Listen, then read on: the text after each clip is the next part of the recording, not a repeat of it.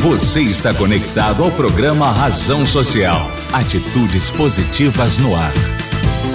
Bom dia, bom dia, muito bom dia. Olá, conectada, olá, conectado na 94 FM. Roquete Pinto, a rádio para compartilhar. 94 FM.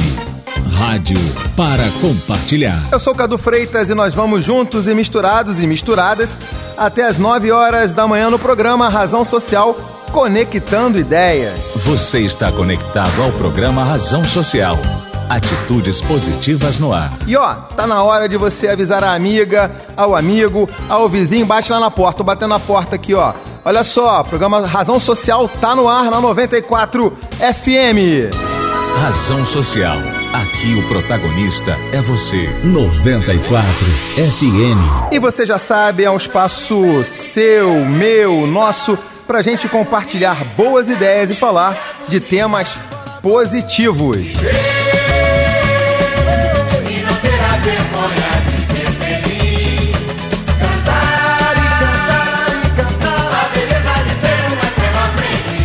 Então você que tá por aí, Bora lá, vem, vem comigo, Cadu Freitas, para mais um programa Razão Social. Razão Social.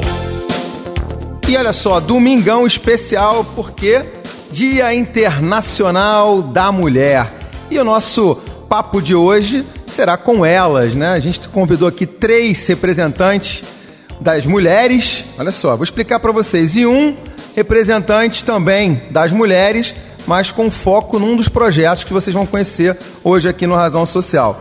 Eu tenho o prazer de receber aqui no programa de hoje, é, na Rádio 94, a professora, escritora e mestre em relações etno-raciais, Sônia Rosa. Tudo bem, Sônia? Seja bem-vinda. Muito obrigada, muito bem. Estou feliz de estar aqui. Viu? E eu também muito feliz de te rever, né? É, Porque a gente verdade, já se conhece eu... de outros carnavais. Com é certeza, é de outros programas. É isso bacana, aí, muito bacana.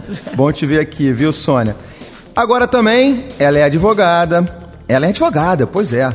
E presidente do Camp Mangueira, Soraya Salé. Soraya, também muito bom te encontrar novamente, tudo Obrigada bem? Obrigada pela oportunidade, Cadu. Bom dia, bom dia a você, seus ouvintes. Um eu, prazer estar aqui com vocês. Eu que agradeço. Comigo também, Cristina Barbosa. Ela que tem um prazer muito grande de fazer parceria com a empresa da Cristina, a Baicon, com o canal Razão Social que está no YouTube. Só que a Cristina hoje está aqui representando o grupo Mulheres do Brasil. Cristina, bom dia, seja bem-vinda, tudo bem? Cadu, mais uma vez, né? A gente batalhando aí pelas mesmas é, metas. E as mesmas obrigada. conexões, as né? As mesmas conexões. Pois é, muito, muito obrigada bom. por mais essa oportunidade. E o Marcelo também hoje não veio, não, tá certo? Não, deixa, deixa, ele lá. Ele está dirigindo, Isso. ele está dirigindo a longe, Drymark, né? né? Ele está dirigindo a Drymark e a gente aqui por WhatsApp, tá é. certo. Marcelo Leite, querido Marcelo Leite, parceiraço também do Razão Social da Drymark. Então, é isso. Agora, vou apresentar o outro convidado, porque a mesa hoje era para ser só de moças. Vamos dividir. Acho que o importante é dar voz a todos e a todas que estão unidos na causa da mulher, principalmente da palavra mais usada hoje, do empoderamento da mulher. Então estou aqui com ele, o José Pinto Monteiro, diretor e fundador do Camp Mangueira, e ele também da área de recursos humanos, é um dos diretores da ABRH Rio de Janeiro. Tudo bem, Monteiro? Seja bem-vindo. Tudo bem, muito obrigado pela oportunidade. Estou feliz da vida de estar aqui com Soraya, Cristina, Rosa, você. E tenho certeza que Cláudia, Maria Eduarda e Andréia, minhas filhas e a minha mulher, vão ficar felizes e orgulhosas de ver o pai. Muito bom. Elas podiam ter vindo, tá vendo? Pois é, mas vão participar, vão participar do programa, ouvindo o programa. É quase uma homenagem à quase família, boa, né? As mulheres bom da isso, família. É legal. bom, minha gente, vamos lá. Então vamos começar o nosso bate-papo de hoje com a pergunta que eu sempre faço no início do programa, né? Para saber por que, que vocês estão aqui no Razão Social. Então vou começar com a Sônia Rosa para ela explicar para gente Sônia, o que você está fazendo aqui hoje no Razão Social, nesse dia tão importante, Dia Internacional da Mulher? Poxa, primeiro, né, mais uma vez, quero agradecer, dar bom dia aos ouvintes. Eu estou aqui para falar da literatura negra, para falar da minha literatura, especialmente, né, no sentido de que tem muitas mulheres e eu visito muitas escolas onde o meu contato com as professoras e os professores, mas especialmente as professoras, ele acontece com muita frequência. E eu penso que a literatura ela é uma grande ferramenta, muito potente de formar pessoas, inclusive homens, também numa pegada mais sensível. Desde o meu primeiro livro, que é O Menino Nito, que é o menino negro protagonista e que engole choro, então é um livro que as mães, as mulheres, as tias, as irmãs gostam muito. E eu estou aqui para falar um pouco da minha literatura, da minha visita às escolas, entendendo que não é fácil, mas é possível. Olha que lindo! Começamos bem o programa de hoje, né? Nesse Dia Internacional da Mulher. Você que está acompanhando 94 FM, fica por aí. Razão Social vai até às 9 da manhã com esse bate-papo hoje aqui, nessa, nessa data tão emblemática, mas que também a gente vai falar. Ela precisa ser é, multiplicada todos os dias, né? Depois a gente vai falar sobre isso também. Então, muito bacana é, essa sua parte inicial, Sônia que tem aí. É, a Sônia tem mais de 60 livros, é isso, Sônia? mais ou menos isso. Rapaz, ela não tem nem idade para isso, né? Acho que ela ah, tem obrigada. algum ghostwriter nessa história toda, mas muito, muito bom, gentil. Sônia. Muito bacana.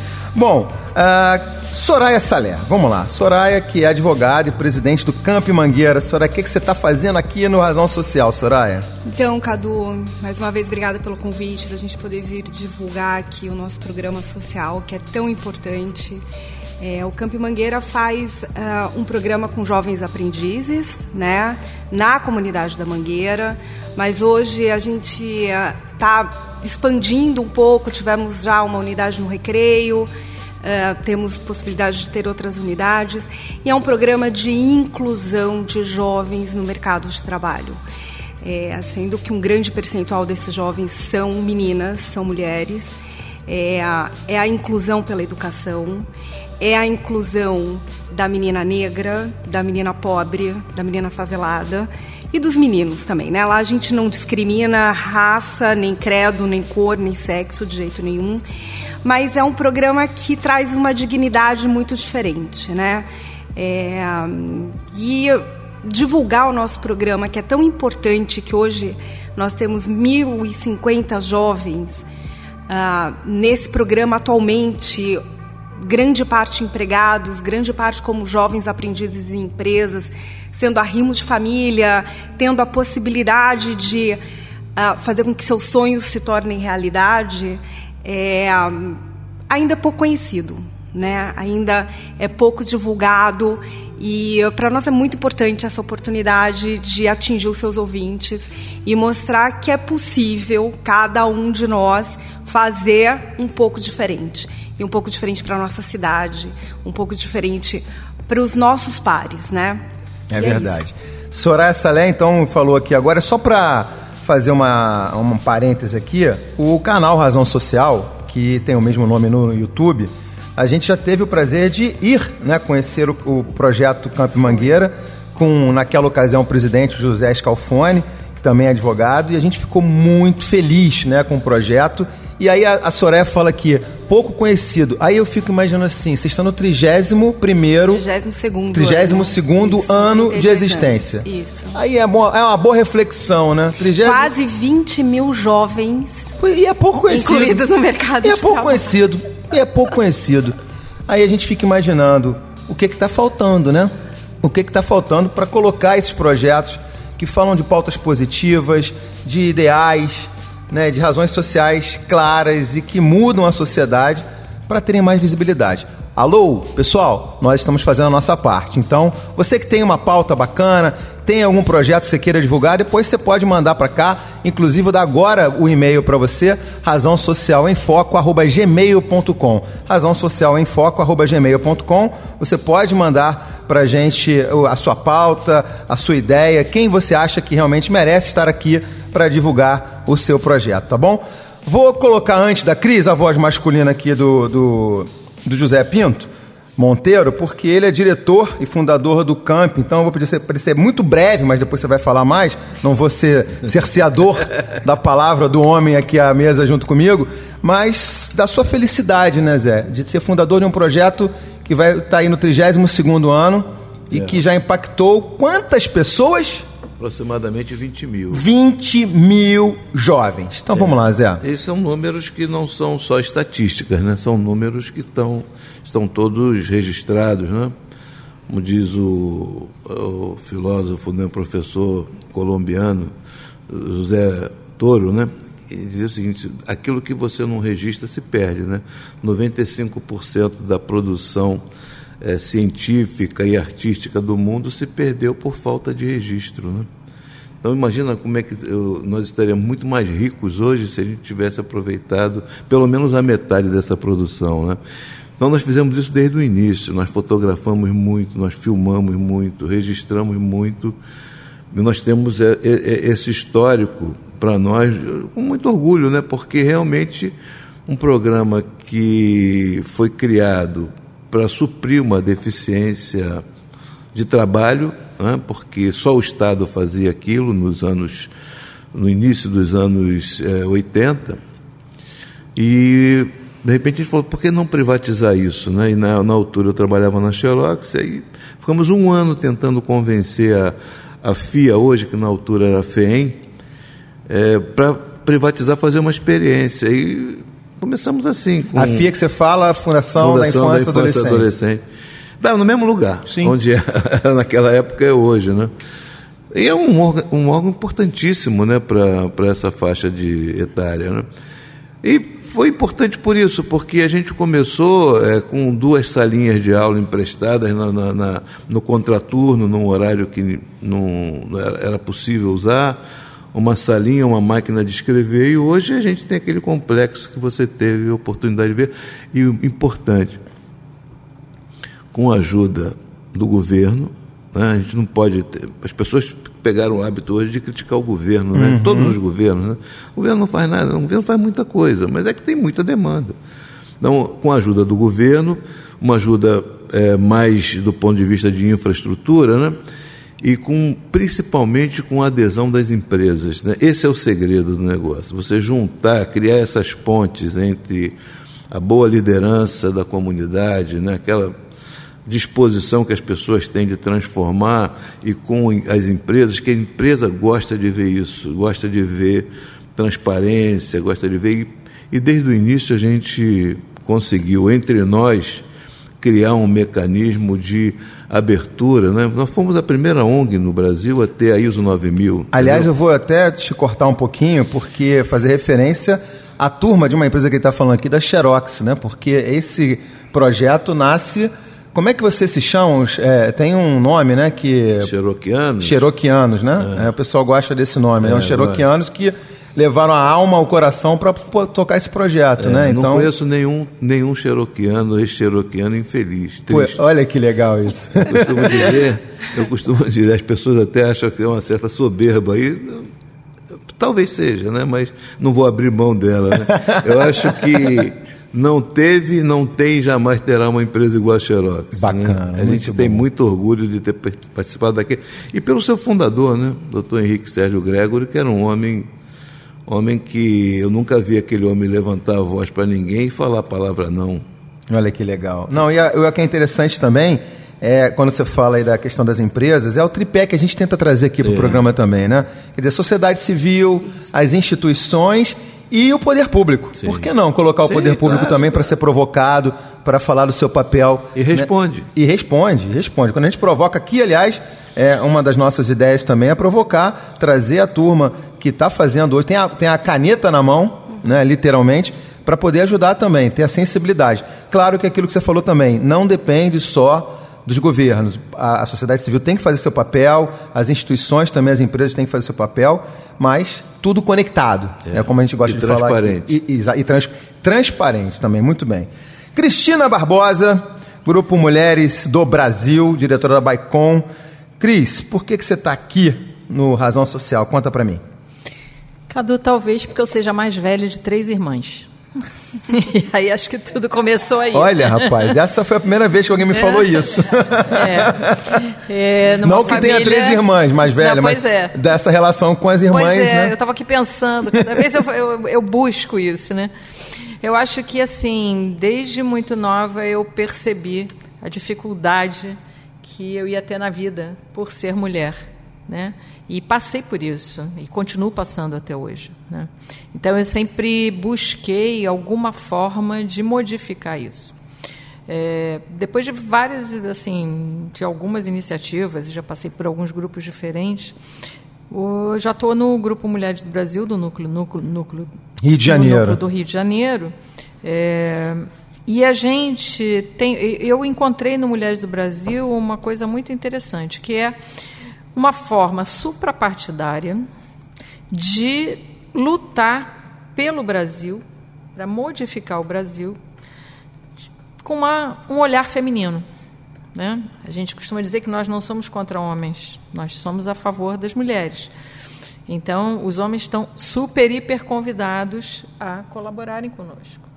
Então, é, esse trabalho que a gente faz lá, ele, ele é muito livre, muito aberto, e ele dá a oportunidade para que nós todas possamos trazer as nossas ideias, as nossas ansiedades, as nossas produções, né? Nós temos aqui duas mulheres que têm uma produção incrível.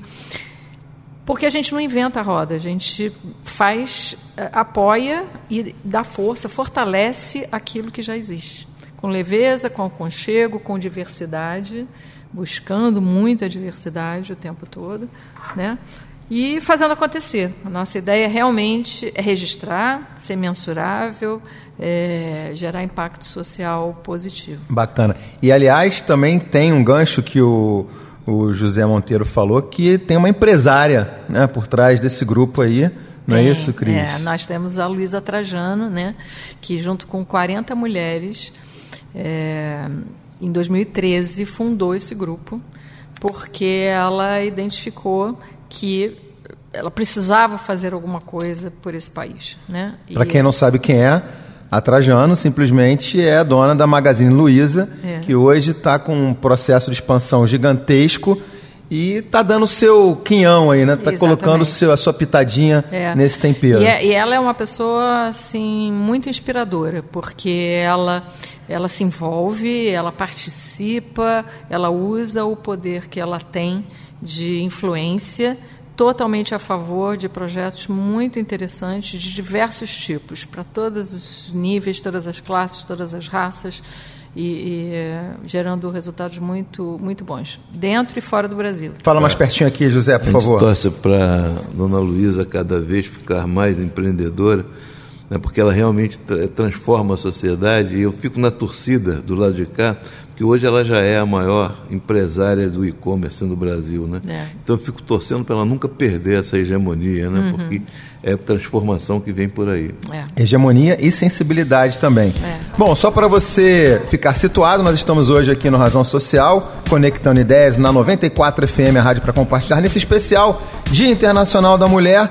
E olha que bacana, a gente fica muito feliz porque esse espaço né? Tem duas horas para a gente falar de pautas positivas, dividir com vocês ações de impacto social, que é o que está faltando hoje a gente ter espaço para essas boas notícias, para a gente divulgar coisas bacanas e sensibilizar você que está aí ouvindo a gente, não só pelo rádio, mas também pelas outras plataformas. Você tem o aplicativo que você pode baixar para o seu celular, é o app da Rádio 94 para Android e também você pode ouvir pela internet, é pelo site 94FM, esse 94 é numeral, 94fm.rj.gov.br. Então, é ampliando as fronteiras dessas boas notícias aqui para você que acompanha o Razão Social. E agora a gente tem uma missão também, que é uma missão do, da nossa razão social, que é tocar música. Vamos dividir um pouquinho esse nosso papo com as nossas amigas mulheres aqui. E hoje o programa vai trazer música autoral das mulheres. É, só música de mulheres aqui no programa de hoje. A gente começa a parte musical então com a música Calmaria. Olha só, Calmaria para esse domingão. A música é da Yas Werneck e a gente vai ouvir então. Brunão, nosso sonoplasta, operador de áudio, Bruno Alex, solta a música aí, vamos lá. Eu não quero agito nas águas, eu quero a calmaria. Se é pra somar, vem devagar, mostrando seu valor.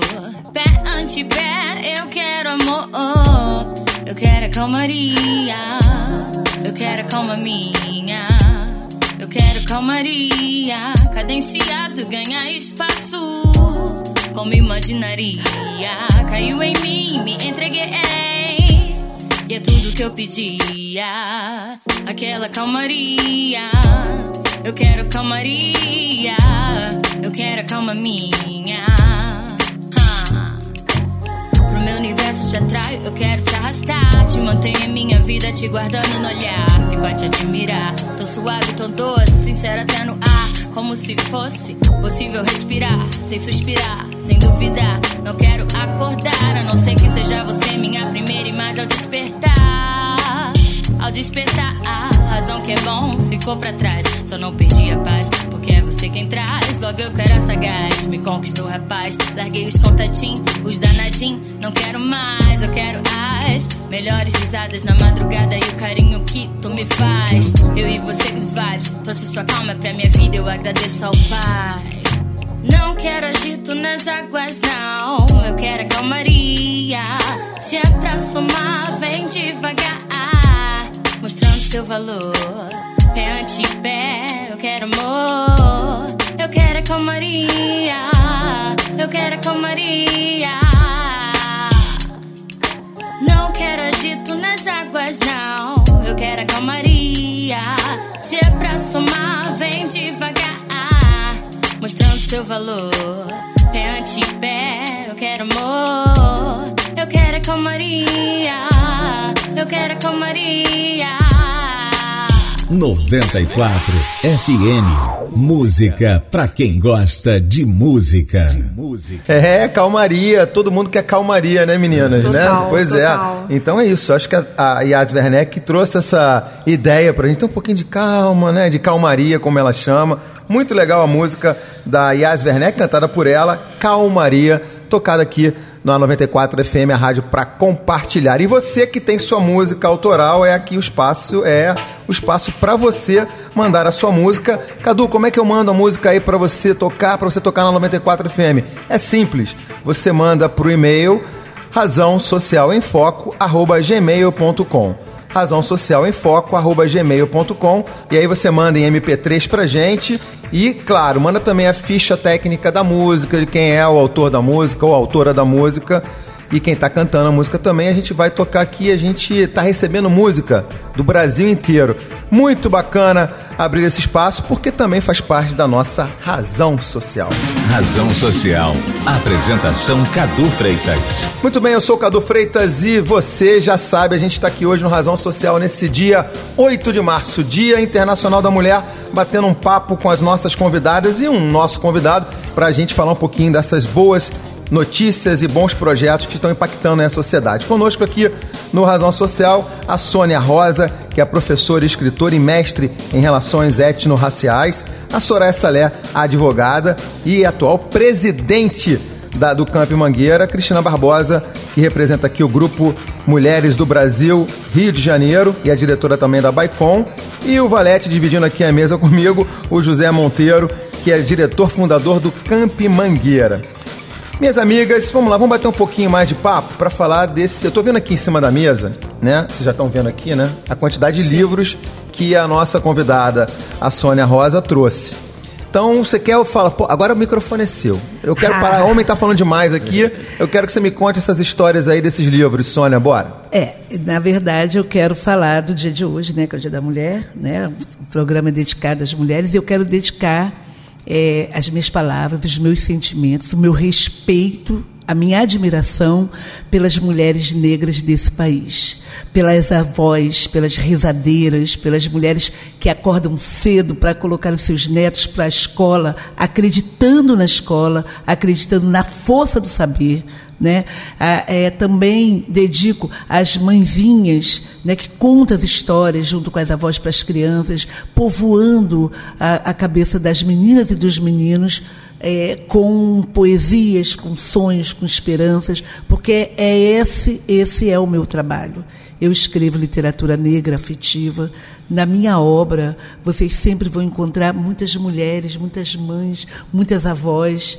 Eu tenho o Palmas e Vaias, que é um livro é, muito importante para mim, porque foi uma, uma história que eu vivi, né? Eu sou uma mulher negra. Deixa eu narrar aqui rapidinho, desculpa, que eu estou pegando aqui o livro da, da Sônia, e aí eu vou é, ilustrar para vocês através do rádio, né? Uma capa super bonita, colorida, que vem aqui uma menina negra, atrás dela vem a mãe, é isso? Sim, sim. Né? Com os cabelos é, soltos, sim, né? ao cabelos, vento, né? Cabelos ao vento. Como deve ser. Como deve ser. A, a ilustração é do Salmo Dança, dança, é dança Salmo dança, dança, que é um excelente ilustrador. E da editora Palace. Sim, da editora Palace. Bacana. Então, só para ilustrar a capa, muito bonita, vocês estão vendo aqui, né? Você que está no rádio não está vendo, rádio não tem imagem, mas aí eu coloquei para vocês terem uma ideia da capa do livro. Vai lá, Sônia. E é um livro que ganhou o mundo, né? Ele está na França, foi traduzido. É um, um, livro que me dá muita alegria, porque eu gosto muito, nas minhas visitas às escolas, né? principalmente as escolas aqui do Rio de Janeiro e também do, dos municípios vizinhos, escolas públicas, onde eu conto essa história que, na verdade, aconteceu comigo. Eu, como já disse, né? Fui uma criança favelada, não sei se eu já disse, e a, a, né, de uma família negra, uma mulher negra, e, e a gente, eu fui para uma festa de escola, né, aos 11 anos, e eu levei uma vaia, porque eu tinha acabado de mudar, né, vivi uma, uma experiência de remoção da minha comunidade para um conjunto residencial, e eu vivi essa experiência da remoção. E no momento seguinte eu fui ser sinhazinha da escola, vendi votos, e no dia da festa eu tive uma dor de dente, eu estava é, administrando as mudanças do meu corpo, né, do meu cabelo, da minha vida, da minha história. E quando eu cheguei é, na festa, que foi num clube, na minha escola nova, eu fui de caipira, porque eu ia receber um prêmio. E nessa festa Todas as crianças estavam fantasiadas de princesinhas e rainhas, porque misturaram festa junina com festa de primavera.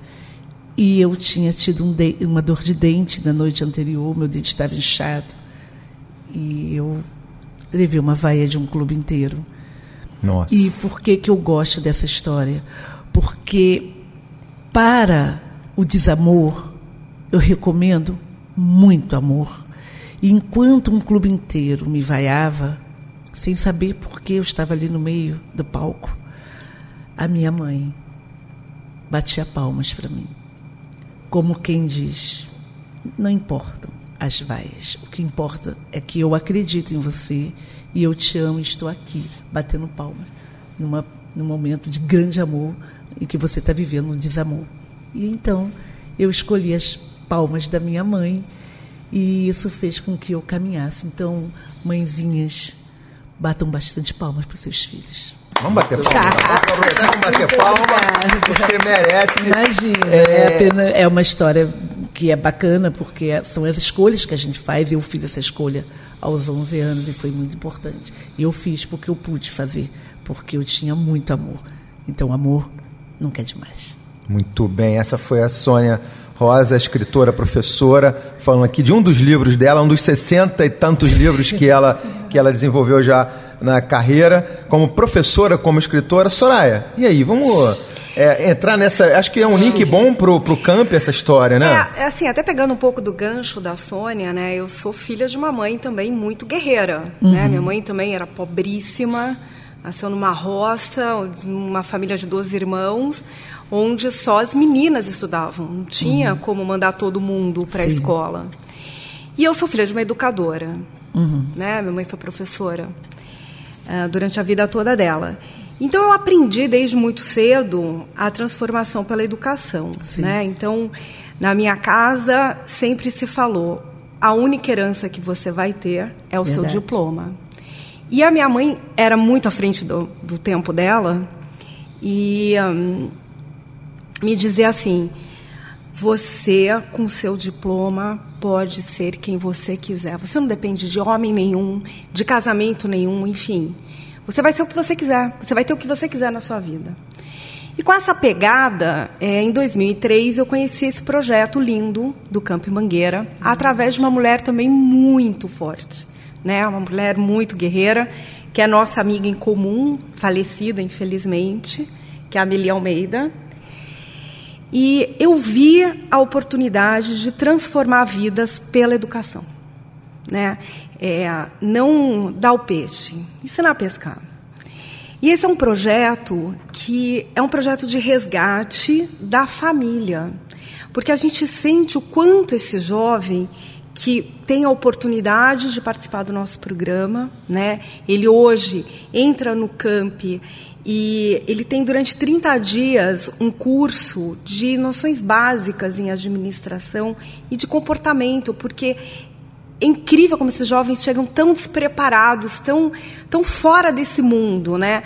O que para mim é, ou para o meu filho, é super comum, desde como se vestir para uma entrevista de emprego, desde como se colocar numa entrevista de emprego, para esses jovens eles não têm essa informação. Então nós fazemos todo esse trabalho de um, de um preparo inicial desse jovem. E, e a gente sente que, é, infelizmente, a gente não consegue atender toda a demanda de jovens que nós temos, infelizmente. Uh, porque nós dependemos das empresas, né? da demanda das empresas para que a gente possa abrir novas turmas. Nós já temos as empresas que são nossas parceiras e que tem um número anual de, de jovens aprendizes contratados, né? mas a gente tem um excedente, a gente está passando por uma crise econômica. E nós percebemos o quanto esse jovem valoriza essa oportunidade e quanto ele transforma o entorno dele. Hoje, a grande maioria dos jovens participantes dos nossos programas o tio já foi, a tia já foi do camp, o irmão já foi do camp, o pai. É, a gente sente que isso transformou realmente a comunidade, né? É isso, é isso que a gente busca. E o que mais é, é, eu, pelo menos, quando me encontro com eles, costumo dizer exatamente a mesma frase que a minha mãe me falava: você pode ser o que você quiser. Aqui nós somos uma ferramenta. Aqui o que nós damos a você é uma oportunidade. É, e é isso. Eu acho que hum, nós precisamos, como você falou no início do programa, né, Cadu? O importante é que a sociedade civil se veja responsável pela transformação da, da, da comunidade. É, o governo é importante, é, mas a gente não pode ficar sentado só esperando o governo, né? Numa força de que não é só minha, né? É minha, do Monteiro, de outros diretores que fazem parte, que doam o seu tempo, que doam o seu conhecimento para o projeto. Nós conseguimos transformar a vida de 1.050 pessoas só no ano de 2019.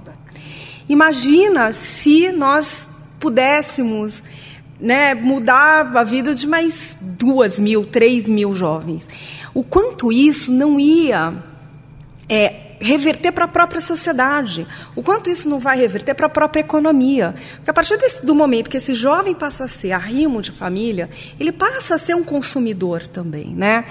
Então, é, o que a gente costuma uh, sensibilizar o empresário, sensibilizar as empresas, é não só na responsabilidade social, que eu acho que todos nós devemos trazer isso conosco, está na própria Constituição Federal, né? que a empresa tem a sua responsabilidade social, é, como ele tem que entender que isso, a médio e a longo prazo, também vai ser um benefício para ele. Né? Seja um benefício porque ele está uh, treinando um funcionário da forma como ele quer moldar, né? Uh, desde o início, um jovem de 17, 18 anos, Uh, seja a longo prazo, quando esse jovem vai se tornar um consumidor e vai fazer o mercado rodar também. E, aliás, o, o case de sucesso de vocês é exatamente a absorção desses jovens no, no mercado, mercado, de trabalho, de trabalho né, Soraya? Exatamente, porque esse jovem, como ele sabe da oportunidade que ele que ele está tendo, que é uma oportunidade muito importante, muito difícil de conseguir, ele é 110% engajado. A, a gente tem cases de sucesso mesmo de jovens que começaram como menores aprendizes e hoje são gestores, gerentes, são advogados, dirigem dirigentes de banco. Dirigindo consciência social. Isso. É bacana, porque você faz Exatamente, exatamente. É, então, uh, é, é, isso é, é, tão importante uh, que o empresário, porque assim felizmente ou infelizmente, nós dependemos das empresas, né, para que esse programa continue vivo. Uh, e eu queria contar uma outra experiência que está acontecendo agora, que nos toca muito quando a gente fala do engajamento do poder público. Nós acabamos de fechar o segundo convênio com o Ministério Público do Trabalho, onde nós estamos formando uma turma no Degase. Acho que todo mundo sabe o que é o Degase. É um lugar onde ficam recolhidos os menores infratores, com garotos que estão cumprindo medidas né, socioeducativa, restritiva de liberdade. Nós estamos montando uma turma de 40 vagas que eles vão aprender a fazer manutenção de equipamento eletrônico, computador e celular.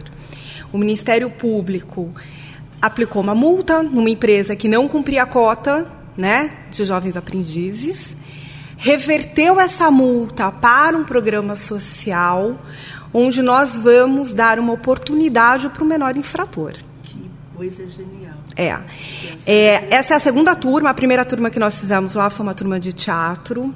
E teve um episódio que eu também queria contar, porque é, é o resultado de como isso, essa oportunidade realmente muda a vida da pessoa. Né? A primeira turma que nós fizemos foi, foi para 20 garotos no Degase, de teatro. E na primeira oportunidade, na primeira aula, na primeira semana de aula que estava tendo lá, houve uma tentativa de fuga. É, dos 20, dois fugiram e os outros 18 ficaram em salas de aula protegendo a professora. Dessa turma de 18 hoje, nós temos um que foi está empregado, né? Continuou com o programa quando ele estava em LA, que é a liberdade assistida, está empregado na UFRJ. E os outros estão participando do curso dentro do Camp Mangueira. É, então, é isso. É o resgate da dignidade. É o resgate de, do ser humano, né? A gente tem que acreditar. É, e a gente tem que acreditar é. nisso, né? Que palavra... o ser humano tem, né? A gente tem que ter fé no ser humano. Então, eu acho que o nosso programa é isso. É uma grande fé no ser humano que nós temos. Eu uso uma palavra sempre, uma palavra-chave que eu uso aqui, é a cidadania, né? O resgate da cidadania que, por um período, passou a ser uma coisa meio que blazer, né? uma coisa meio que jogada à própria sorte. Não. Cidadania é isso aí. É. é você dar dignidade às pessoas que hoje, muitas delas em situação de rua, não têm sequer uma identidade. Isso. Né? Não sabe onde é a sua. Não tem endereço. Não tem endereço. Então, não tem isso. CPF. Não tem CPF, não, não é cidadão. Eu poderia dizer Sônia. que são palmas então, no meio de tantas Sim, vaias. Você é. levanta é a vida de uma pessoa Por isso... porque você levanta a autoestima. Exatamente. Então, esses meninos são desacreditados pela sociedade. Né? Então, a partir do momento que se acredita nele, Dá o up. É. Só, só, um pouquinho, só para pontuar, essa quem falou agora foi a Sônia Rosa, que é a nossa escritora. Antes, a Soraya que contou esse case uma, lindo, lindo, lindo, né, desse projeto da, do Camp Mangueira. Quer complementar, Soraya? Não, é só que a, a Sônia falou assim, a gente está batendo palma, não é fácil. Não. Né? O que a gente, assim, o que é importante é que é um trabalho muito árduo, Sim, né? É um trabalho que a gente tem uma responsabilidade, que a gente vive isso, né? Isso hoje começou no DNA dele, mas está um pouco no meu agora, e que a gente se preocupa diariamente com esses jovens, né? Então, a gente oferece um, um, uma psicóloga, a gente oferece um atendimento psicológico, nós oferecemos um atendimento de assistente social, porque esse jovem chega muito despreparado, a família chega muito despreparada, seja em todos os sonhos que ela deposita nesse jovem, né? Em, é a grande esperança, ou seja, na própria falta de conhecimento, de informação. Então, Muito então, isso... bom. Soraya, é, assim, já vai continuar com a Soraya, Não. com a Sônia, com todo mundo aqui. Agora eu quero ver a Cristina, Cristina Barbosa, do Grupo Mulheres do Brasil, que estava aqui tão emocionada quanto eu, ouvindo né, não só a Sônia, é. mas também como a Soraya, desses projetos lindos. E a perspectiva aí também, você como líder aqui no Rio de Janeiro, ô, Cristina, para colocar a mulherada né, dentro desse, desse processo de reinclusão também e do protagonismo da mulher. É. Você sabe, Cadu, que uma das coisas que é, mais, eu acho que mais gostosas nesse tipo de trabalho é que a gente se emociona muito. né?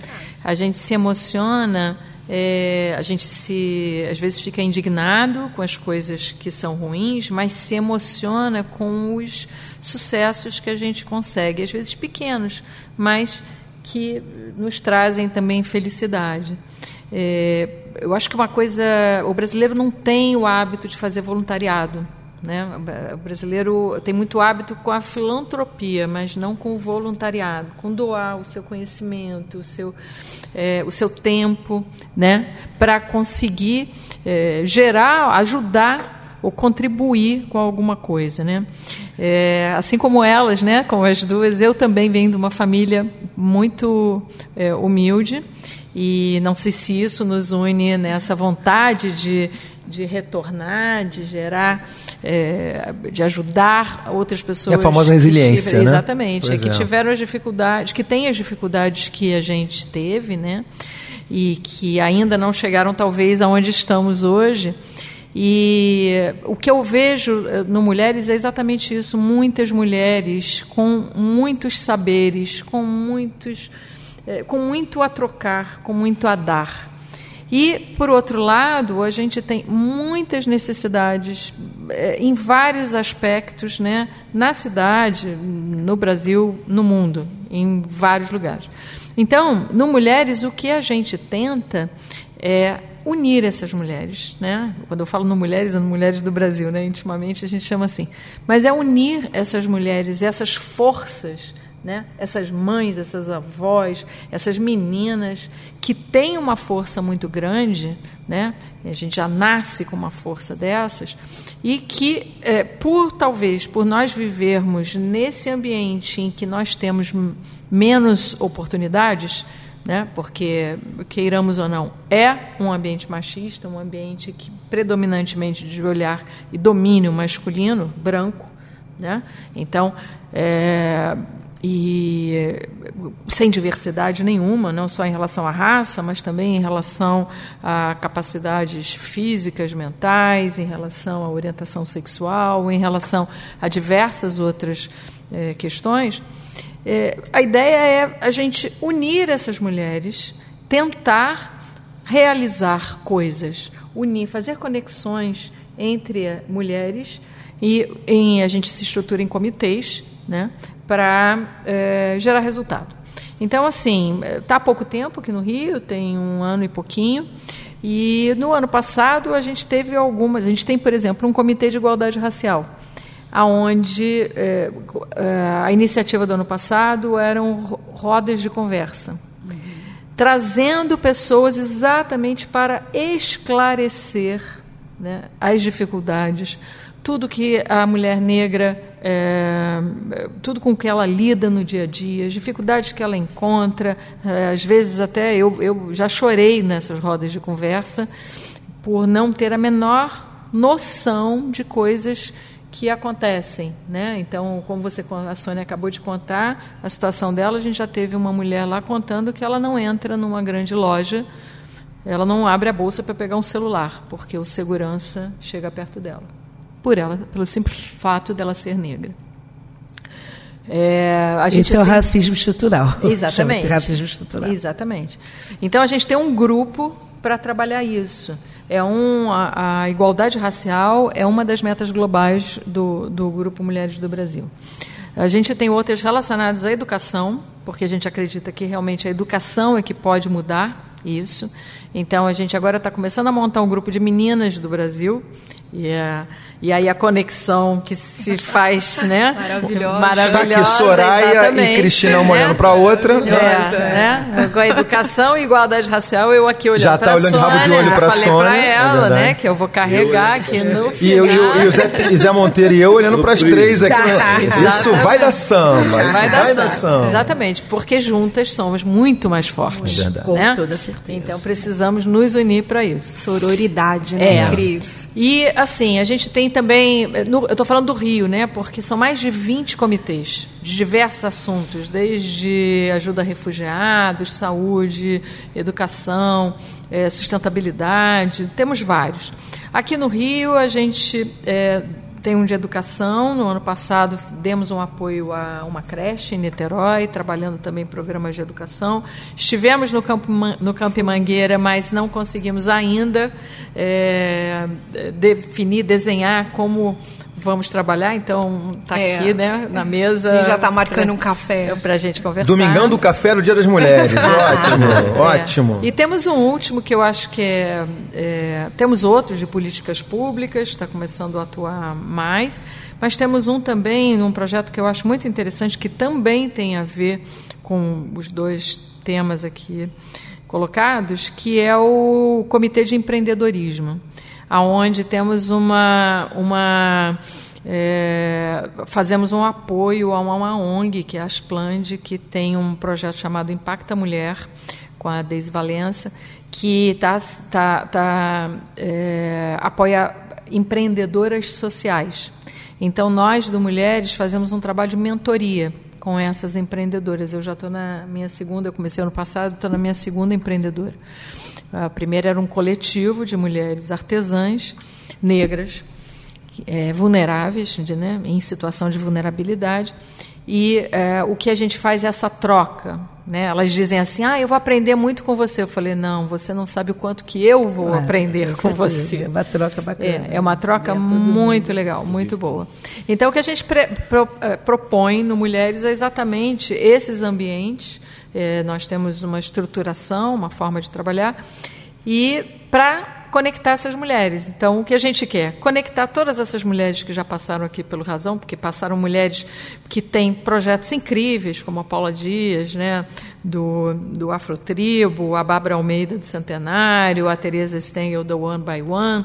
O que a gente quer é trazer essas mulheres para que a gente possa ajudar nos projetos que já existem, sem inventar a roda, e também aprender com elas e que elas nos ajudem a replicar essas iniciativas em outras cidades, em outros locais.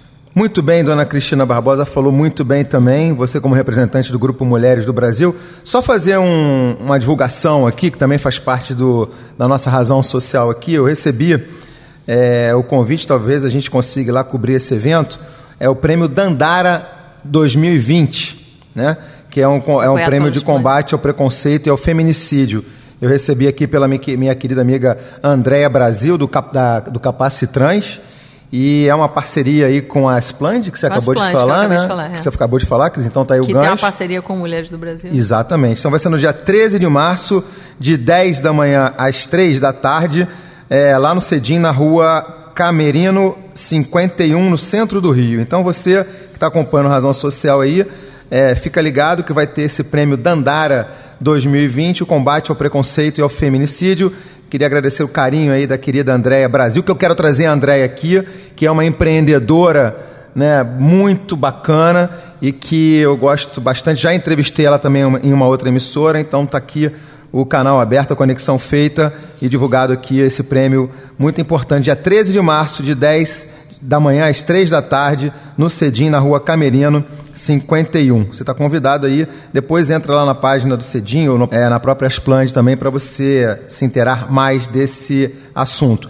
Pra, quer, quer acrescentar é, não, Por favor, só Cris. porque a Andrea tem um, um, trabalho muito lindo do Capacitrans, de, do Capacitrans que é para capacitar pessoas trans que têm uma dificuldade enorme de conseguir trabalho, de conseguir se manter, de sobreviver. Então, a, é, ela tem um, um, ela lidera, né, na verdade, um programa muito interessante. Vai vir aqui. Não dá spoiler não, porque eu vou trazer a Andréia aqui para falar é, disso. Eu estou querendo levá-la é, para mulheres também. É, vou trazer a Andréia aqui porque tem, é um projeto realmente muito bacana. Aliás, dá para citar aqui uma recente matéria que foi feita pelo Drauzio Varela, doutor Drauzio Varela, dentro de um presídio com mulheres trans, né? E que é, realmente foi aliás, de uma dignidade absurda. Foi um comentário em vários canais, em várias redes sociais, desse trabalho, da importância, né, da valorização também do impacto que a sociedade traz para essas pessoas que são vítimas e aquilo que a Cris colocou aqui. Normalmente elas só têm acesso ao lado negro da força, vamos colocar assim. Porque é através da prostituição, através da exploração, que elas têm dignidade, ou buscam ter dignidade. Sobreviver, né? Sobreviver. Na verdade, elas buscam e no caso, sobreviver. é, e no caso da Andréa Brasil, não. Ela teve a ideia, teve a sacada e lançou aí o Capacitrans. Então, Andréa Brasil, depois eu quero você aqui. Vamos lá, Zé Monteiro, queria aproveitar então esse É, gancho que a, que a é, Cris trou- esse trouxe pra gancho foi um, é, importante ela lembrar do Dr. Drauzio Varela, que eu acho que o, o, o Dr. Drauzio Varela é o, é um, talvez seja o maior brasileiro vivo hoje. né? Aquele abraço que ele deu no final do programa emocionou todo mundo que estava vendo ali, que eu, eu nunca vi uma coisa assim tão espontânea, tão solidária. Né? Porque Ele- só, só para fazer o- para te ilustrar isso, quer dizer, esse abraço foi em função do depoimento né, de uma trans, estava dentro de Sim. um presídio, que ela não tinha visita há pelo menos oito anos. Oito anos. E aí ele, na sensibilidade dele, Não, foi espontâneo, um abraço espontâneo, Ele me- filmado. Me, me lembrou o Betinho, né? O Betinho é que dizia Sim. né, que a solidariedade não se agradece, se alegra, né? Então aquilo foi. me, me remeteu né, a essa visão do, do Betinho. Eu acho que nós brasileiros deveríamos reverenciar esse homem, né? Pe- É pela, verdade. Pelo bem que ele faz para a humanidade, que, pelo bem que ele faz para o Brasil. E né? pelo Quando respeito. Tem Ele é um tanto cara- ódio, tem tanta intriga, tanta confusão, e você vê um homem desse se entregar né, daquela forma. Né? Muito bem lembrado, bonito. Zé. Olha, então aproveitando que a gente está aqui com o Zé Monteiro também, ele que, é, além de diretor e fundador do Camp Mangueira, que está aqui sendo representado também pela presidente Soraya Salé, eu queria aproveitar o lado também do, do conselheiro, do diretor da BRH, Associação Brasileira de Recursos Humanos Rio de Janeiro, para buscar um gancho também para, já que a Cristina tocou aqui nas mulheres empreendedoras, né? Como é que a BRH hoje trata isso? Porque também tem um crescimento muito grande de grupos de mulheres empreendedoras. Sim. Vocês veem com bons olhos o, o- o Sim, sim. Zé É, Monteiro? Como eu falei antes, o nosso grupo lá é muito grande. Né? Nós somos, entre diretores e conselheiros, nós somos quase 80. Né? E, e a maioria eh, são representantes de empresas, de empresas médias e grandes, e também tem uma parte aí de consultores, pessoas aposentadas, professores que também. E o forte da BRH é produzir conteúdo, é buscar esses conteúdos de, de práticas de administração, de práticas de respeito, de consideração e trazer para dentro das empresas. né? Então nós temos é, alguns programas lá muito interessantes. A Soraya ventilou um aqui ainda há pouco, que é o, o que nós chamamos de recolocar. São, é um programa que é feito é, com especialistas para empresas que não têm capacidade financeira de ter um programa de outplacement, né, de, de recondução daquele funcionário que acabou de sair da empresa. Então nós fazemos mensalmente lá uma, um, um programa com, e, com esses funcionários que saíram dessa empresa, onde nós trabalhamos durante quatro horas, às vezes cinco horas, toda essa parte de organização de currículo, de comportamento para entrevistas e tal, e nós estamos fazendo isso agora, adaptando isso para levar para o camp.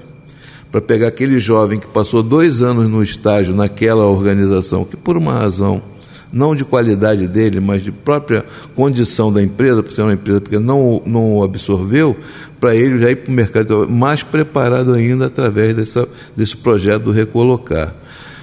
E o empreendedorismo do- do- da diretoria, desses diretores, ele é, é muito em cima desse conteúdo. Nós fazemos um seminário anual de dois dias, onde se discute o que há de mais novo na administração de recursos humanos do mundo. Então, nós trazemos palestrantes de fora e discutimos durante dois dias. Nós temos é, uma frequência de quase 3 mil pessoas. É, vai acontecer agora em maio. Eu vou mandar para você o- a data direitinho, um convite para você. Zé, o convite já está aceito. Qual é o nome então do, do evento? É o Seminário de Recursos Humanos do Rio de Janeiro. né? Que acontece que em acontece em 23 e 24 de maio. Bacana. né?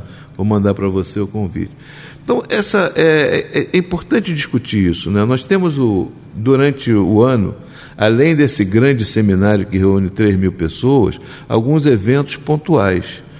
Por exemplo, o meu grupo lá é o grupo eh, da questão da discussão da inclusão de gênero, de, de, de raça, e, e nós fazemos um fórum no meio do ano, de dois dias também, onde a gente houve todas essas pessoas. Esses nomes todos que vocês falaram aí são nomes muito audíveis para mim, porque são pessoas que participam lá. Nós criamos um grupo poderoso lá, é, é, capitaneado pela nossa chefe lá, que é a Patrícia Pacheco, né, da Capemisa. E nós convidamos a Vânia Santana, que é uma, uma pessoa muito conhecida nessa área, foi secretária de Direitos Humanos, trabalhou na Petrobras e hoje é uma consultora ela arrebata todo ano quando ela acaba o, o a participação da, da, da, Vânia, tem quatro ou cinco empresas que a contrata logo na hora para implantar esses programas lá que ela faz isso. Você vê como é que as coisas funcionam, né? E a gente às vezes nem sabe. É. E que a gente, que a gente poderia, inclusive, divulgar mais isso para aumentar mais ainda é. a capacidade. E, né, e temos um, um, outro jovem também muito interessante, o Renato Ferreira, que eu não sei se vocês conhecem, Sônia e Cristina, que ele vem daquele grupo do, do Frei Davi, do Educafro, né, que criou o primeiro acesso para negro na universidade e foi o precursor das cotas nas universidades para negros. Né? Então é um grupo bem poderoso, é um grupo forte que eu me meto ali, estou no meio deles ali porque acabo conhecendo um e outro, acabo trazendo e juntando isso aí. Bem então, representado, Zé essa... Monteiro, bem representado. E aqui a gente estava falando, né? Apesar da gente estar tá aqui nesse Dia Internacional da Mulher, conversando com três mulheres empoderadas, a gente trouxe um homem empoderado também, por que não? né? Para somar, não é isso, o, claro. o Cris? Porque, afinal de contas, a gente também é, tem que estar nesse bolo. Contas, né? não, não somos contra homens. É. Pelo contrário, vocês, são, vocês são os maiores aliados. É né? Quanto mais Somos vocês colocarem a gente na fita. Melhor ainda. Melhor vocês vão viver também. Ótimo. Razão social. Razão social. Você que está acompanhando a Razão Social de hoje, nesse Dia Internacional da Mulher, vamos apresentar de novo os nossos convidados. Na verdade, as nossas convidadas e o nosso convidado nesse programa especial do Dia Internacional da Mulher. A gente está aqui recebendo a Sônia Rosa, professora e escritora, mestre em Relações Etno-Raciais, a Soraya Salé, advogada e presidente do Camp Mangueira, a Cristina Barbosa, do Grupo Mulheres do Brasil e diretora da Baicom, e o nosso convidado aqui especial, o José Pinto Monteiro, diretor do Camp, fundador do Camp Mangueira e também diretor da ABRH, Associação Brasileira de Recursos Humanos, Rio de Janeiro. Meus amigos e minhas amigas, vamos agora fazer uma rodada rapidinho pinga-fogo, que eu gosto de fazer. O programa vai até as nove, mas pinga-fogo é aquela coisa para fechar o programa. Nesse caso é para a gente dar uma acelerada, porque eu quero tocar música também nesse bloco. Então vamos dar uma acelerada. E aí eu vou pedir para vocês o seguinte: mulheres inspiradoras. As mulheres da vida de vocês. Pode ser? Então vou começar com a Sônia. Sônia, algumas, uma, meia, Sim. várias mulheres inspiradoras? Conta pra gente. Bom, é, minha mãe e minha tia, que é a minha mãe Adir, minha tia madrinha Arlinda, minha filha Clarice Rosa, que é linda, minha sobrinha Tatiane Monique, minha comadre Liane Félix, minha sobrinha neta chamada Antônia Rosa. Essa família só tem mulher? Olha que sobrinha, linda família. Sobrinha bisneta. E Vitória, que é minha sobrinha neta. Menina, não parece, né? Olha só. Ela não parece que escreveu já 60 livros. Né? Que tem sobrinha, que tem bisneta. Não, não, é. é. não, não parece, não parece. Tá dado recado para essa Melina turma toda? e Valéria. Te inspiram, é isso? Nossa, sempre, o tempo todo provocam histórias. Muito bacana, muito bacana. Sônia, Soraya, mulheres inspiradoras na sua vida? Eu acho que tem uma, assim, que é a mais importante, que é a minha mãe, lógico. Como é que é o nome dela? Carmelina, por toda a história. É uma mulher à frente do tempo dela, muito à frente. É, pegou, passou no concurso público com 23 anos, foi para o meio do sertão paulista, a gente pode colocar dessa forma, ah, numa, numa escola rural para alfabetizar os japoneses que vieram na levada da Segunda Guerra Mundial e foram para colonizar o interior de São Paulo. Aprendeu a falar japonês, né? Olha. Andava armada porque uh, precisava se proteger. Era uma casa só de mulheres, né, professoras. E um, nunca baixou a cabeça para ninguém. Sempre foi uma mulher que um, teve um marido companheiro que num, acho que numa década de 60 isso ainda estava muito novo, né? Então, eu aprendi a ser uma pessoa guerreira, aguerrida, eu e os meus irmãos, uh, por conta dessa história dela mesmo. Muito bem. Vou fazer a pergunta agora para Cris. Vou deixar o, o Valete da mesa, o homem por último, né? Porque ele já, ele já cantou a pedra no início do programa. Tenho certeza que ele vai repetir. Mas vamos deixar por conta dele. Cristina Barbosa, vamos lá. Mulheres inspiradoras na sua vida. Olha, tem tantas, né? Que a gente faz uma lista. Mas, lógico, minhas avós, que foram. Eu tenho uma avó que foi lavadeira, veio de Portugal e minha família é portuguesa. Foi lavadeira e criou dez filhos né? Ficou viúva muito nova e, e tocou essa família para frente. Minha outra avó, que também era super batalhadora, minha inspiradora, assim, minha, minha amiga desde de novinha, a avó Idalina. Minha mãe, né, que me ensinou muitos saberes, os saberes femininos que até hoje eu uso, os saberes da, da casa, da cozinha, da, da costura, da, dos trabalhos manuais, do afeto, do cuidar. Mas hoje tem duas mulheres que são muito especiais na minha vida e que com elas eu aprendo semanalmente. Me ensinam demais. São duas pessoas que trabalham na minha casa, uma faz faxina e passa roupa, tem 66 anos, viaja quase quatro horas para trabalhar na minha casa para ir, mais quatro para voltar. E é assim uma pessoa maravilhosa que precisa disso, precisa trabalhar. A gente conseguiu aposentá-la, mas ela, ela continua, continua trabalhando porque tem várias pessoas que dependem dela. E a outra é a irmã que faz a nossa comida. Né? As duas são mulheres que, além de me darem toda a ajuda para eu fazer, viajar e fazer as coisas que eu tenho oportunidade que elas não tiveram, porque eu digo isso para elas: ninguém aqui é melhor do que ninguém. Eu tive oportunidades na vida melhores do que as que vocês tiveram. E eu tento ah, dar essas oportunidades para elas, para as filhas, para quem possa mas especialmente porque eu aprendo diariamente com elas. Aprendo, ouço, é, respeito e aprendo a entender, inclusive, as dificuldades que elas têm de pertencimento nessa sociedade em que a gente vive. Muito bacana, Cris. Cristina Barbosa. Agora, vamos lá, meu caro doutor José Pinto Monteiro, as mulheres que lhe inspiram. É, eu comecei, eu, eu, comecei bem, não é? Começou, claro. Comecei né? Também bem. se você não falasse delas, da, da esposa é. e das filhas, você nem voltava para cá nesse domingo. Pois ia ficar é.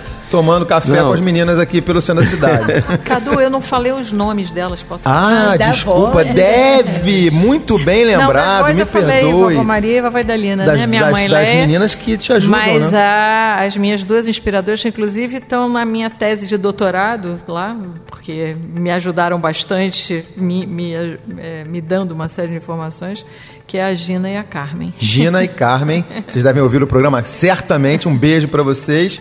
E vocês são mulheres inspiradoras, muito bom. Vamos lá, Zé, e aí? Bom, eu comecei bem, né? Nesse Dia Internacional da Mulher, não podia deixar de lembrar das minhas duas avós. Uma chamava Cândida, a mãe do meu pai, e a outra chamava Caridade, que é a mãe da minha mãe. Então já comecei bem, né? E a grande inspiração mesmo que eu tive foi da Dona Augusta, né? Dona Augusta, minha mãe. Ela, a minha mãe era a senhora solidariedade, né? E dava muita alegria para nós. Nós somos três filhos, né? Então, quando eu chegava do colégio e encontrava minha mãe em casa, que ela saía muito cedo, ela era enfermeira daquele hospital ali do, de Bom Sucesso. Na época chamava IAPETEC, né? Então o que, que ela fazia? Ela via aquelas senhorinhas, aqueles senhores na fila sem a, a carteirinha do IAPETEC, né, que era o instituto do. E ela ia lá e conseguia pegar aqueles velhinhos, conseguia com o médico para atender sem eles terem direito, né? Volta e meia, isso desperta um certo ciúme, desperta uma certa rivalidade. Ela era denunciada e nessa denúncia a minha mãe era exonerada, né? Aí quando a gente chegava em casa do colégio, que eu encontrava uma mãe em casa, Aí, pô, o que, que houve? Mamãe foi exonerada. Pô, foi a palavra mais bonita que eu vi na minha vida até os 12 anos. Quando eu falava exonerada, eu ficava radiante de alegria, né? E, e, e, essa foi a grande inspiração que a gente teve, eu e meus irmãos, né? Que é essa noção de solidariedade, de amor ao próximo, né? Que a minha mãe transmitiu para nós, né? E atualmente é a minha mulher, que a minha mulher, ela tem um amor pela família. Você já falou o nome dela? A Cláudia. Cláudia. Né? A Cláudia tem um amor pela família, mas é assim, de, a olhos vistos, né? E tem um bom humor irritante, né? Então. Olha fala de um homem, tá vendo? Olha a fala de um homem trazendo aqui, tá vendo? A minha mulher, ela vive, ela vive bem-humorada, né? Então, são as inspirações que eu, que eu, que eu tenho, né? Não, você, são é... inspirações importantes na minha vida. Não, e você fala da sua mãe e, e você fala da solidariedade, né? E aí eu aprendi isso também muito com a minha mãe, né? Aquela velha máxima de que era uma pessoa que ela tirava a roupa do corpo, né, para dar para uma outra pessoa que estivesse passando por alguma situação, alguma necessidade. E eu acho que esse é o exemplo que as mulheres, a sensibilidade das mulheres e essa grande, grande, é, desse grande poder que as mulheres têm de serem mães, né, de colocarem, né, é, pessoas, seres humanos no mundo, é, é, muito bacana. E esses seres humanos Soraya. ficam à frente da própria mãe, né? Ficam, então, assim, eu acho que ficam. todas aqui somos mães e a gente é, coloca o filho acima de tudo, né? É, Acho... Aliás, o, o, dela, o Matheus, está acima de todos dois, né? É. De você e do Felipe. que eu conheci pequenininho e hoje está um homem zarrão. Muito grande, o Matheus. Um abraço para você, Matheus. Agora, o que é importante também nessa fala das inspirações que vocês trouxeram aqui pra gente é, é, exatamente a gente se inspirar também na música. Então tá na hora da gente tocar mais uma música para a gente se inspirar. Então a gente, de novo, vai trazer aqui uma mulher com a música autoral dela. A gente vai ouvir a música Abusou de Mim, de Maria Olívia. Então, Bruno, aperta o play aí e vamos ouvir a Maria Olívia com a música Abusou de Mim. Amor, você foi embora, nem sequer me disse adeus. Eu não entendo este sentimento que só traz sofrimento e sangra os olhos meus.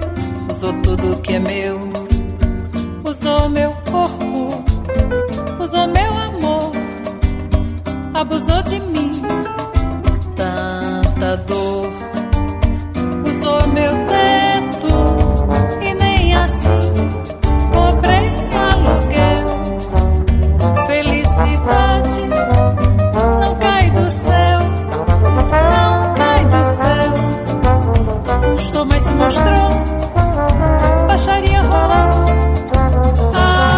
Amor.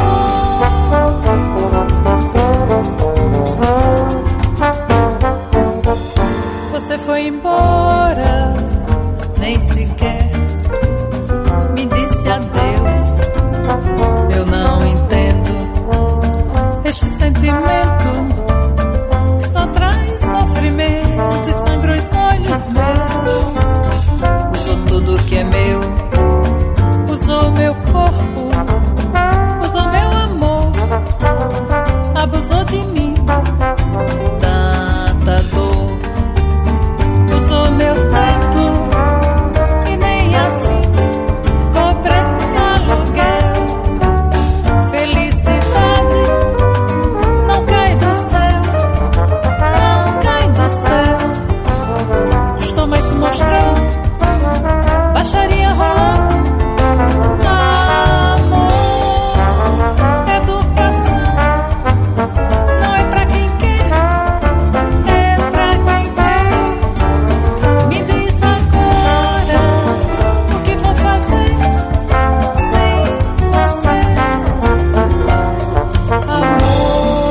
Pois é, essa música, né, toca aquela história da mulher que tem o sentimento com o namorado, com o marido e que de repente dá a volta por cima e quer sair dessa, dessa história toda. E nada de abusar do coração, nada de abusar da mulher de qualquer forma. Então tá aí a música Abusou de Mim, é, cantada pela Maria Olívia. A música é dela, né, e cantada por ela mesma. E se você, se você tem música autoral, quer tocar aqui na 94 FM, a rádio para compartilhar, pode mandar para cá. Isso, Cadu, como é que eu mando? Vou te passar o e-mail, é o razão social em foco, arroba gmail.com razão social em foco, arroba gmail.com faz só o dever de casa, me manda o arquivo em MP3 e manda também a, de quem é a letra, quem é que canta, a parte toda da estrutura da música pra gente falar zero dever de casa aqui, falar desses autores importantes também para sua música, que aliás tá chegando canções, músicas autorais do Brasil inteiro.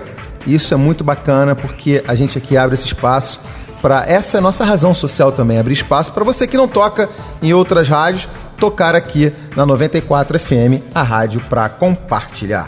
Razão Social.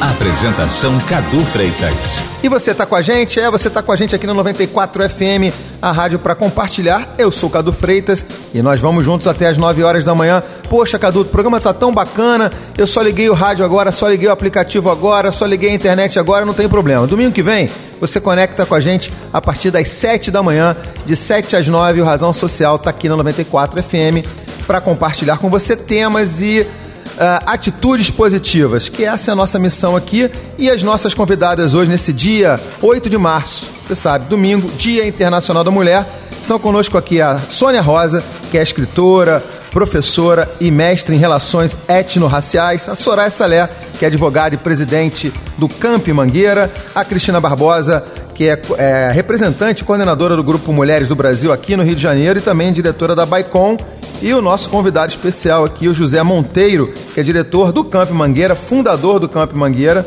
e também diretor da ABRH. Eu queria fazer agora umas perguntas para vocês, aliás, duas perguntas que talvez sejam importantes também para a gente entender um pouquinho da cabeça de vocês.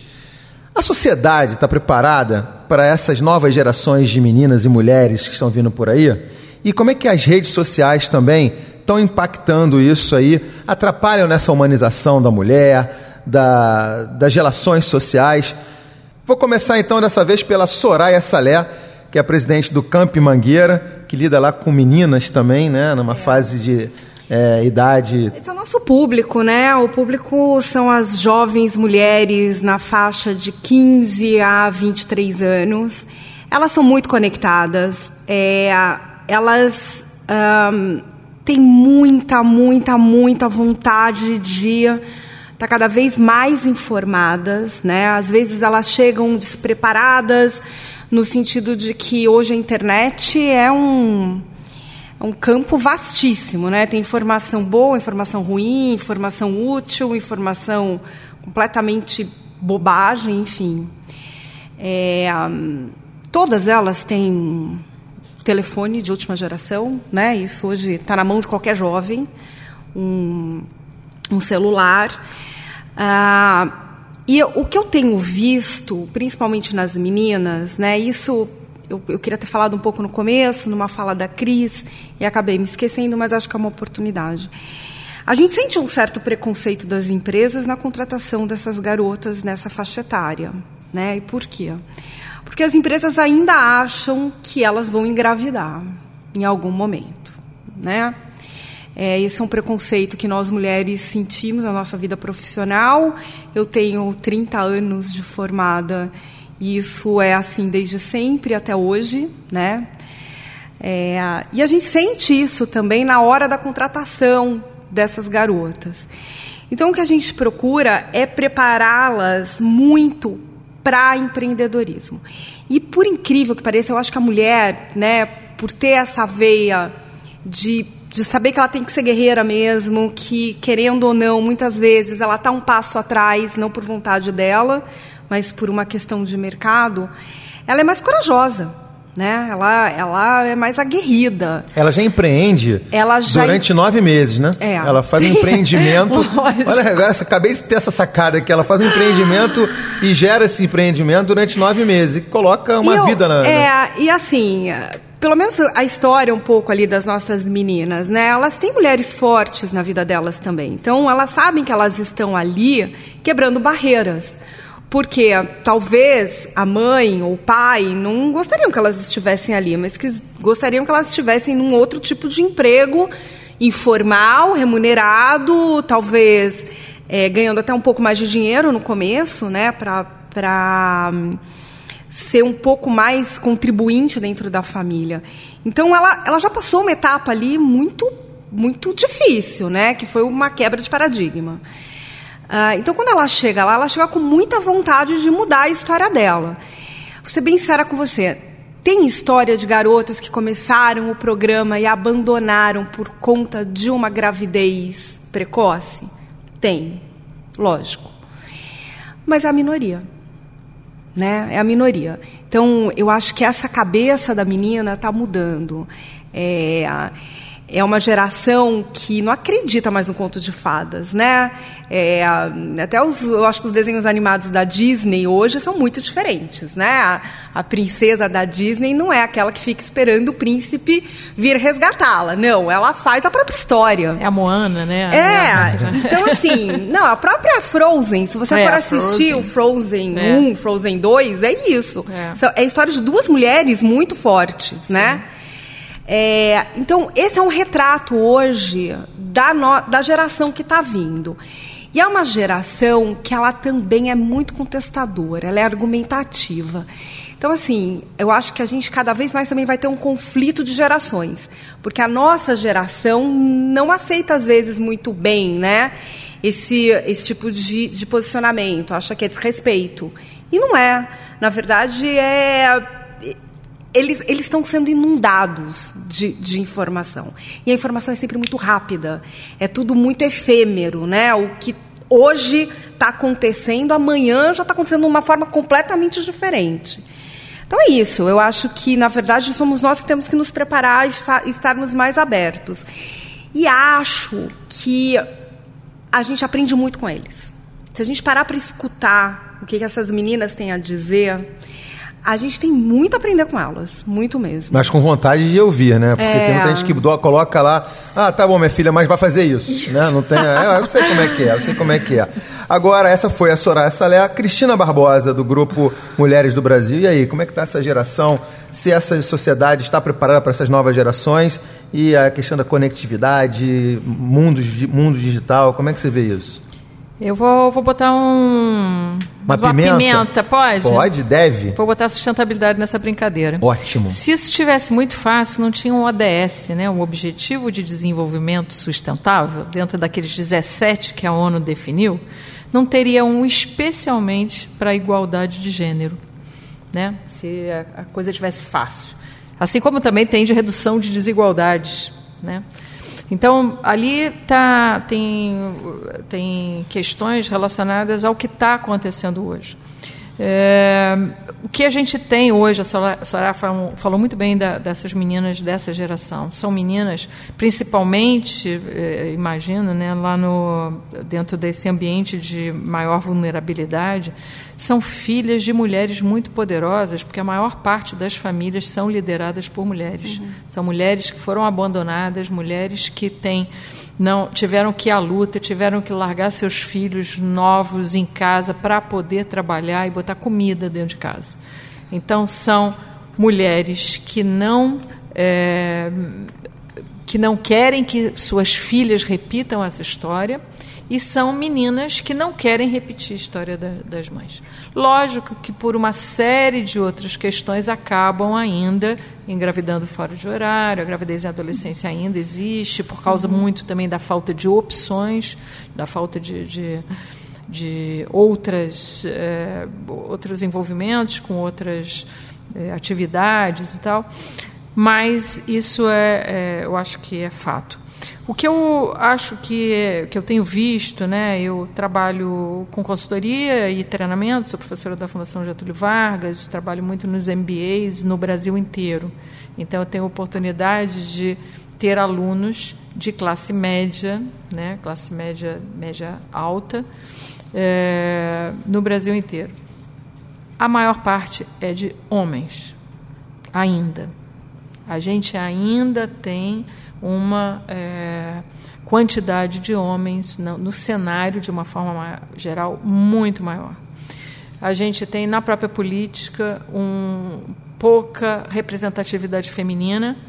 apesar de hoje a gente ter uma lei, essa Uma representativa e uma cota, essa representatividade ela ainda é uma ela é pois é ela é insuficiente quando ela é ocupada ela é ocupada de forma inadequada né?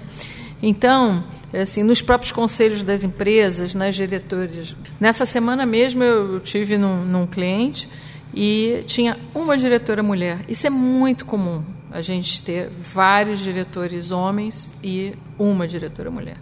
Então eu acho assim que a, a, geração, essas meninas, elas estão com acesso a muita informação, e aí é, é, a coisa boa da internet, da globalização, porque você tem muita informação, mas o que eu tenho percebido é que nessas gerações mais novas, os meninos também estão mais preparados, mas os empregadores, os que estão detendo ainda o poder econômico, social, eles ainda é um, um grupo pouco preparado para essa absorção. E por isso a gente tem tantos casos, Só queria né, fazer de... um comentário. Soraya, Soraya É. fazendo um comentário, vamos lá. Como advogada, né, estatisticamente hoje, principalmente no Rio de Janeiro, somos 50-50. Né? A, a carreira do direito é uma carreira que teve um crescimento muito grande de Judiciário mulheres. de 50.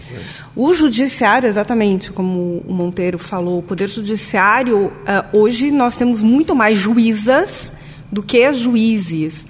Mas é nítido, quando você vai para a segunda instância, você vê que a predominância é de desembargadores e não de desembargadoras.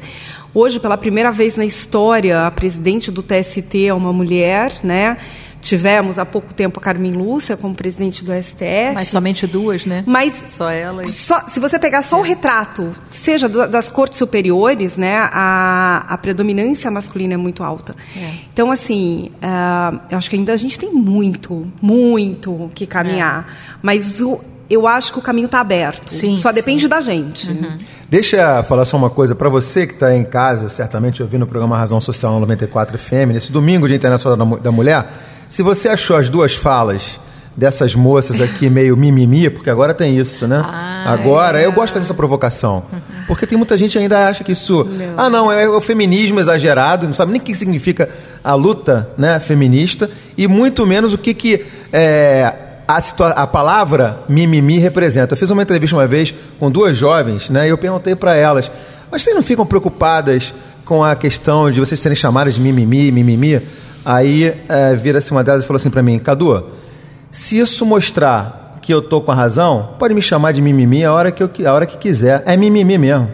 Aí eu olhei pra cara dela e falei assim, é a melhor resposta que eu já ouvi sobre mimimi em todos os tempos. É isso. Então, se, a, se, se a adjetivo de mimimi é isso, que continue assim, o mimimi, mememé, Estatístico, mumumu, o né? que for, Os né? números estão aí para Pois Os é. números comprovam, né? Pois Então, é. para mostrar que não é mimimi. Agora, o que eu acho que é muito importante, exatamente isso que a Soraya falou, é que o assunto está em pauta, né? Ele está sendo discutido em vários âmbitos diferentes.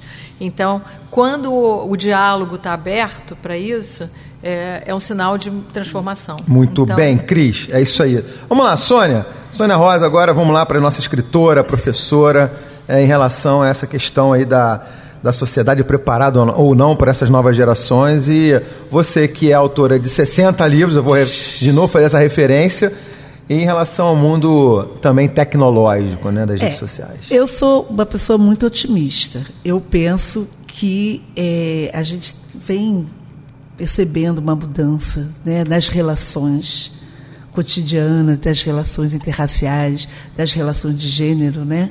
Então, é, tudo isso está mexendo com a sociedade, de tal jeito que hoje a gente vive um cenário, né?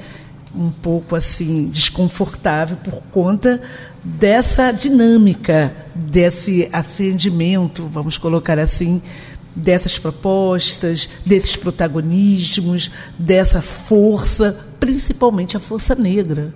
Né?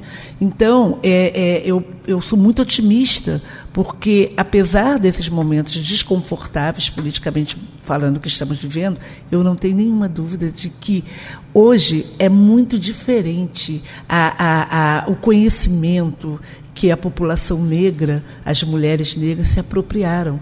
Eu tive a felicidade de concluir um mestrado em Relações Étnico-Raciais no Cefet, onde tive a oportunidade de conhecer jovens negros e ne- negros e negras, né? É, é, assim, em empoderamento, com conhecimento, com fundamentação, com leitura, a coisa mais linda do mundo. Então, essas pessoas, né, elas estão em rede, estão conectadas. Eu sou uma mulher, né, já com 60 anos, eu não tenho essa conexão tão forte, porque a minha geração era de uma outra linha, né, de uma outra pegada. No entanto, a juventude hoje, é, é, a gente tem muitas redes. Dentro do meu celular, eu tenho as redes ainda dessa galera lá do Cefet, onde eu recebo muitos textos de atualização, de coisas novas que acontecem, de vídeos. Então, essa rede é uma rede conectada, fundamentada, estudada, compartilhando sentimentos e saberes. Saberes que na minha época de jovem eu nem sabia que existia, porque a gente não sabia que existia. Tinham até dificuldade para Né? você buscar esses saberes, né? Exatamente. Estavam muito em bibliotecas. Exatamente. Em Então hoje difíceis. a gente tem as referências, como por exemplo, uma Conceição Evaristo, né, que é uma grande mulher, uma, uma, uma excelente intelectual, uma mulher que já está há muito tempo, mas hoje ela está na rede, hoje ela está na mídia. Aliás, eu hoje... tive. Deixa eu te interromper, porque eu quero fazer esse registro. Eu tive cobrindo pela 94 o carnaval desse ano, né? E tava a Conceição num dos carros, e aí eu fiquei lá babando, né? e, e quis tirar uma Nossa foto. Deus. Tem uma foto que, poxa, Conceição, sou fã, porque também tive a oportunidade na Flip de entrevistá-la. Ela é uma pessoa muito carinhosa, é uma, É, uma- é uma uma referência graça. de uma humildade Uma beleza, muito linda, né? então, muito profunda. é isso. Conceição, está sendo citada aqui Sim. porque você é uma, uma pessoa linda. então, aí a gente tem a Ellen Ferreira, que tem, que é a mãe das é, pretinhas leitoras, que te- eh, são meninas que estão no YouTube, falando de literatura negra. Então, muito, muito bacana. A gente tem a Fernanda Felisberto, que é professora, né, uma militante, uma professora que trabalha com literatura negra. A gente tem a Sinara Rúbia, que trabalha com literatura negra. Sinara Rúbia, um beijo pra você, Fazendo Sinara rodas de Rúbia. conversa, rodas de leitura, ensinando a contar história negra por esse Rio de Janeiro, né? E adjacências nas escolas públicas, literatura negra de qualidade, para que a criança negra se veja representada, bem representada em protagonismo. Posso fazer uma, uma parte?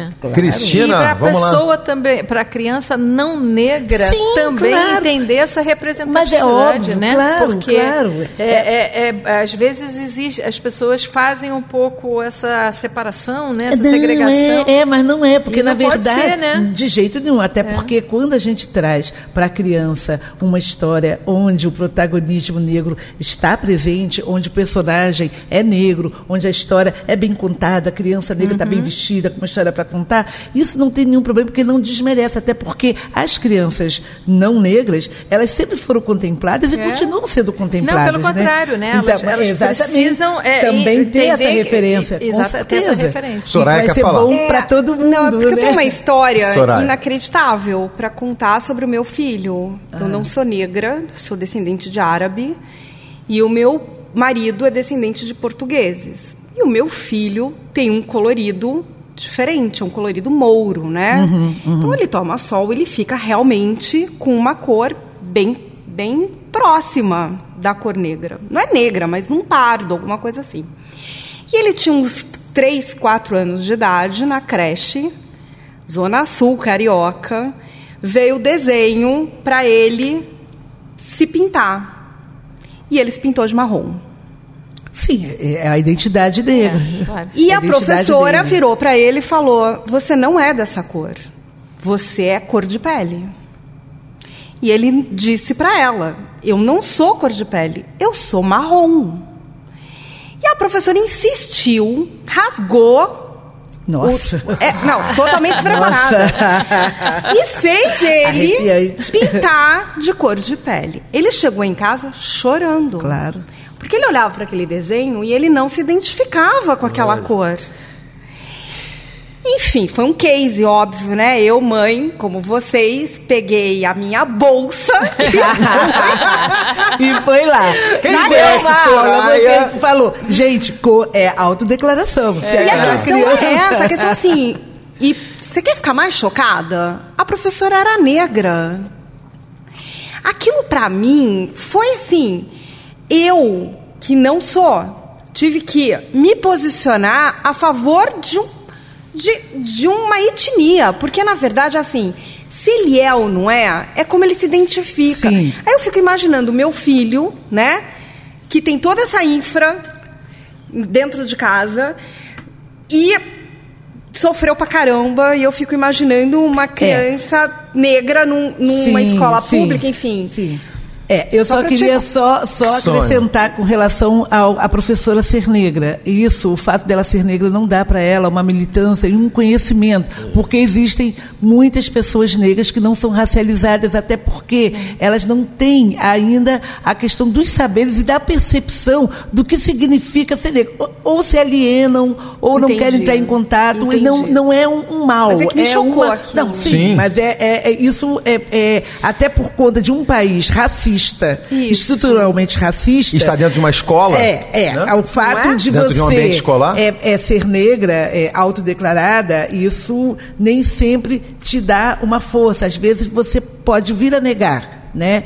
É, é- é muito complexo isso, mas eu só queria te dizer. Tá bom, isso, entendi. né? Mas enfim, eu só queria fechar, falar também de, de Elisa Manso, que é uma mulher negra também, empoderada. Queria falar de Tatiane, Tatiane Oliveira, que é uma, uma moça que trabalha com livros é, é, na Noite Negra, é, nas feiras, di- divulgando literatura negra, de Posso falar de uma outra qualidade. menina que você vai Pode. gostar também? A nossa participou com a gente de um programa que é minha querida amiga também, a Janine Ah, Rodrigues sim, da Piraporiano. de- de Então, Janine, graça também. depois eu quero que, Tá a, aí, tá que a. Sônia depois faça a referência também, que eu quero trazer Não, você aqui você- também. é, eu já estava aqui na minha Tava na lista. sua lista aí, né, Simone Janine? Rico, né? Enfim, muita gente, muita Bacana. gente. Eu, e é isso, eu, eu acredito. Eu acredito nessa rapaziada, eu acredito nessas mulheres, eu acredito nessa força, eu acredito na literatura e acredito nos saberes que são compartilhados pelas redes, que hoje fazem a diferença. E com essa empolgação batendo, você viu no que ela tava batendo aqui, a, Sônia tava batendo aqui na mesa com empolgação. Que é assim que a gente está tratando o nosso programa de hoje, o Razão Social Conectando Ideias, nesse domingo, 8 de março, Dia Internacional da Mulher. E você sabe, a gente vai junto até as 9 horas da manhã. Cadu Freitas. Razão Social. Razão Social. E olha só, você sabe, a gente está aqui na 94 FM compartilhando o Razão Social e agora é hora da gente sonhar um pouquinho. Sonhar, nunca desistir. É, e sonhar com as nossas convidadas e com o nosso convidado. E é hora da gente liberar aqui os sonhos, porque sonhar não custa nada. Então, vamos lá. Saber da Sônia Rosa. Você tem muitos sonhos, dona Sônia? Eu sonho mesmo. Então conta pra mim rapidamente alguns deles. Vamos lá. É, o meu sonho é que todas as crianças possam ter acesso à literatura, a livros de qualidade, que a população negra possa escrever suas histórias, assim como as escrevivências da Conceição Evaristo, muitas boas histórias para contar, que elas circulem por todo o Brasil, guiçá fora do Brasil. E é um sonho tão fácil de realizar, mas tão complexo ao mesmo tempo, né? Agora o sonho da Soraya Salé, advogada e presidente do Camp Mangueira. Sonha muito, Soraya? Vamos sonhar um pouquinho? Eu sonho. Eu sou uma paulioca, né? Eu sou uma paulista que mora no Rio há 18 anos. E eu tenho um sonho do- de que o Rio de Janeiro volte a ser lindo. Eu adotei essa cidade como minha casa, meu filho é carioca. E eu realmente queria que essa cidade retomasse a beleza dela. Esse é o meu maior sonho. Estamos num momento para isso, né? Tem eleições aí. É isso. Então vamos Fica ficar ligados. É, fica o recado. Bom, bom recado e bom sonho da Soraya também. Eu, como carioca, fico muito feliz de ter uma, uma Pauli, Paulioca. paulioca aqui pedindo por isso também, clamando por esse sonho. Dona Cristina Barbosa, sonhos. E é isso, Cris. O meu é muito simples. Você, com todo respeito, eu sonho que você não precise mais fazer esse programa. É verdade. Ou que, Né? de alguma forma, amplifique ele de outras situações. Ou que né? você traga para cá somente que a gente possa falar só das coisas boas, só de, de coisas, só das, eh, dos resultados que a gente consegue e que a gente não tenha tantas dores, né? Que a gente ainda não precise falar tanto de dores para conseguir é, chegar a soluções e discutir soluções. Então, o meu sonho é que a gente venha para cá comemorar, que a gente venha é, brindar, né?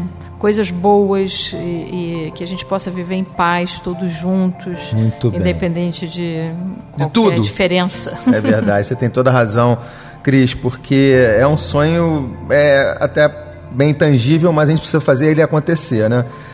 Doutor José Pinto Monteiro, nosso convidado hoje especial aqui, diretor do Campo Mangueira e também diretor da BRH.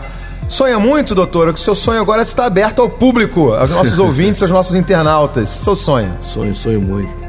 Mas eu acho que o, o principal é conseguir é, fazer com que todos nós acreditemos nessa transformação de universalizar a igualdade. Né? Eu acho que se eu pudesse, né, nesse meu sonho, né, acordar com uma varinha de condão mágica, né, porque eu acho que é, é simples, né? É uma questão de entendimento que se você perguntar para cada uma pessoa que você conhece, né? A mim, depois do terceiro uísque eu resolvo qualquer problema. Aliás, se beber, não dirija. Bom, é. só pra gente. É. Né? E beba com moderação. É. Mas até três dá pra. É, boa, bem. doutor, boa. Então, eu acho que essa varinha pudesse transformar essas pessoas. E se você perguntar para qualquer brasileiro, e tem a solução para tudo. Tem solução para tudo. Né? Até para futebol, né? Para futebol, para música, para tudo. Se isso pudesse ser uma realidade mesmo, é, é, a gente conseguisse universalizar a igualdade, né? Muito bom. Aí a gente viveria um outro mundo, uma, como disse a Cristina. A Cristina, né? Essa pergunta me foi feita uma vez e eu respondi há uns 20 anos naquele grupo de institutos, eh, fundações e empresas, o GIF, lá em São Paulo. Fez um, um, um grande evento com a Fundação Dom Cabral para desenvolver o planejamento estratégico. E aí o professor que estava coordenando perguntou, mas o senhor não falou nada até agora? Eu falei, amigo, nós estamos na contramão, nós estamos planejando em ter um prédio maior, se nós estamos botando dinheiro aqui para resolver a questão da desigualdade, você está querendo aumentar o prédio, aumentar o número de funcionários, quer dizer, não está acreditando no que você está fazendo? Sonhar, nunca desistir. Agora é o seguinte, mais uma música para a gente caminhar para o final do programa. Então vamos convocar a cantora Luciane Nardi para cantar para a gente a música Ideal. Luciane, canta para a gente ideal. Vamos lá. Razão Social. Aqui o protagonista é você.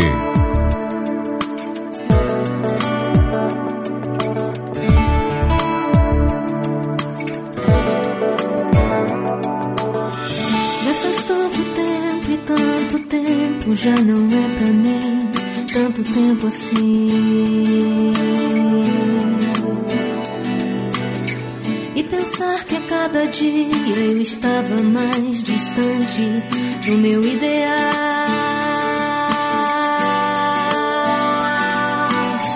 Já não quero mais estar aqui sozinha esperando tudo acontecer.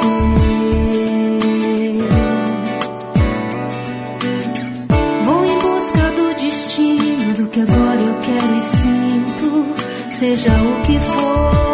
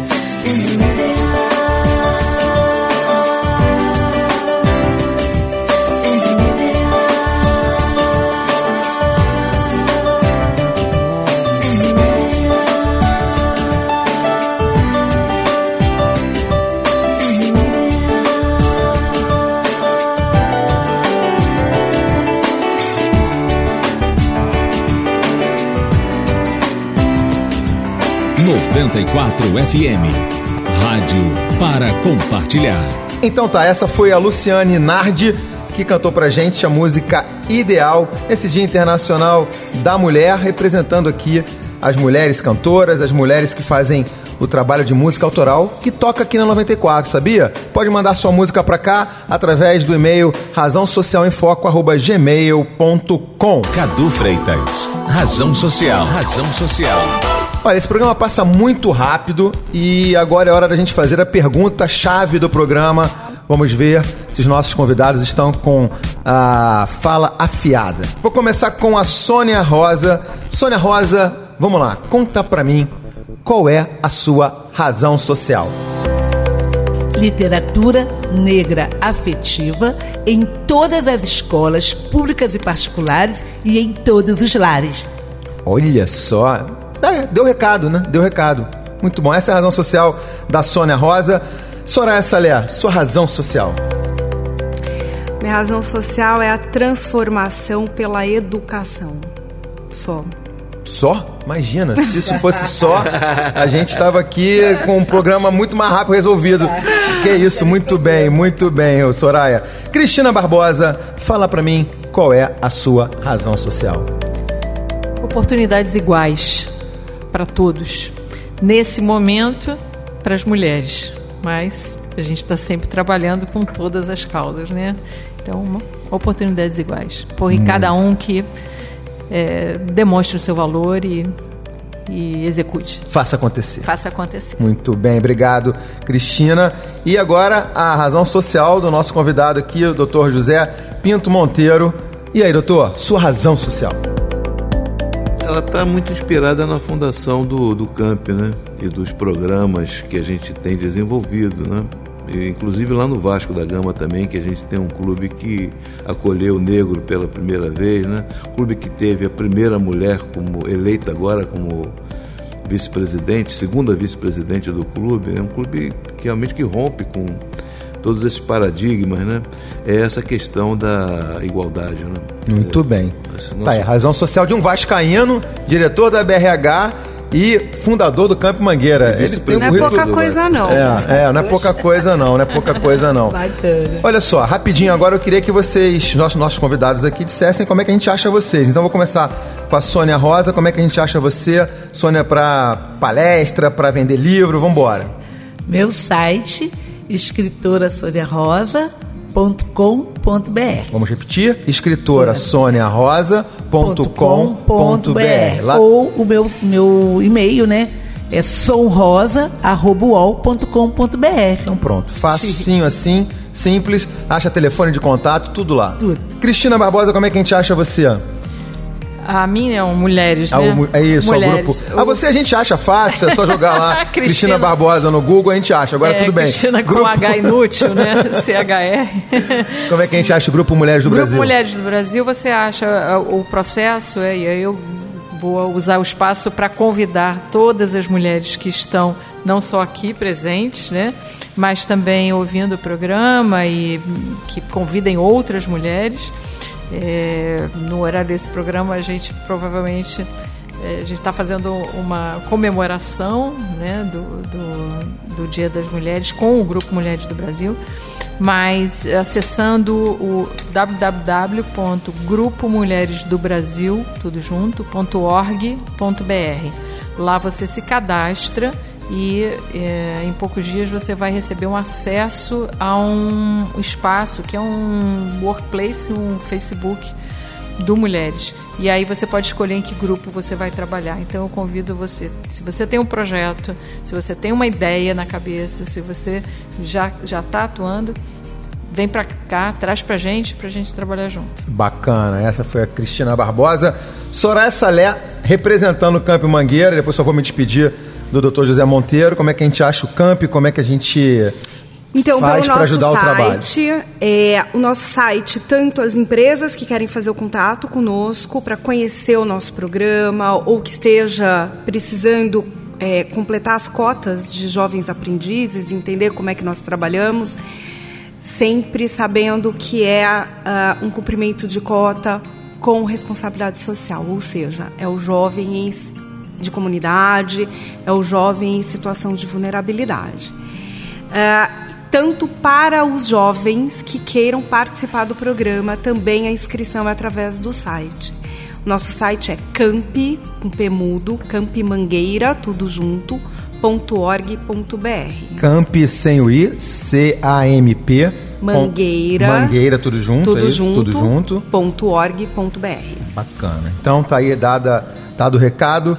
Olha só, eu queria mais uma vez agradecer, aliás, lembrar as redes sociais também do Razão Social. A gente está no Instagram, Razão Social, é, arroba Razão Social. Estamos também no Facebook. E claro, também você seguir a 94FM na, no Instagram. Só seguir o Instagram da 94FM e a gente vai se conectando.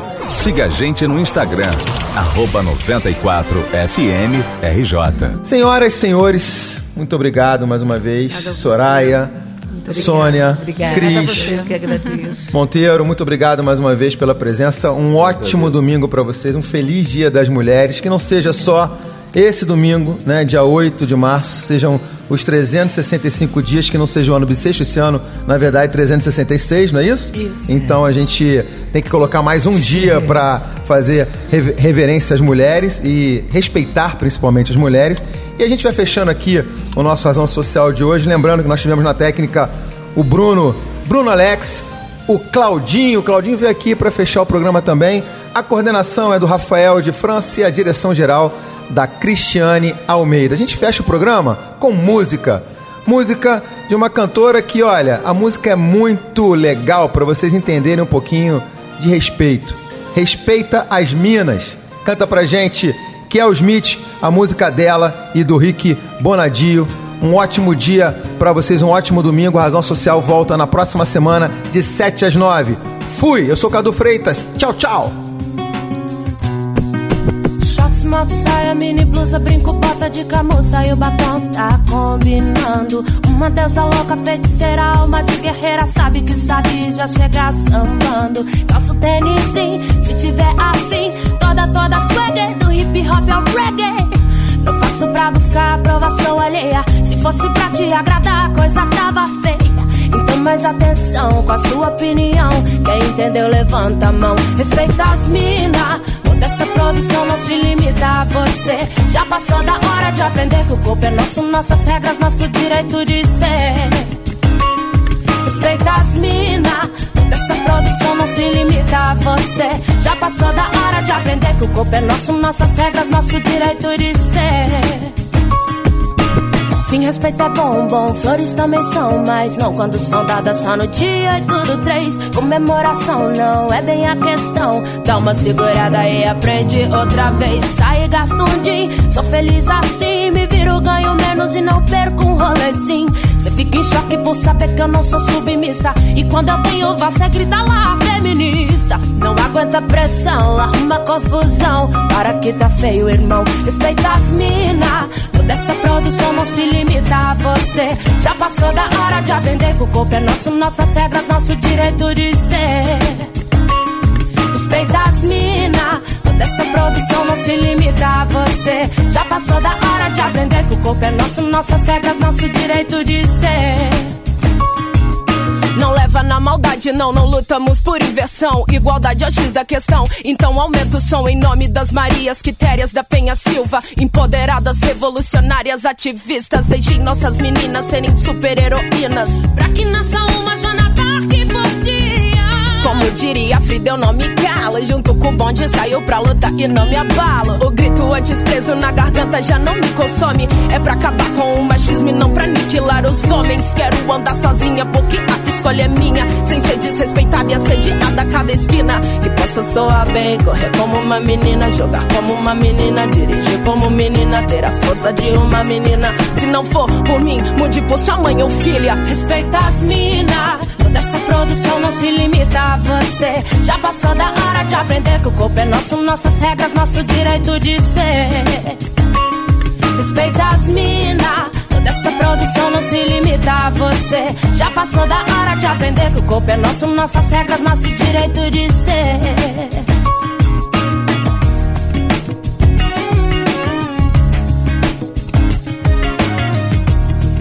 Razão Social. Apresentação Cadu Freitas.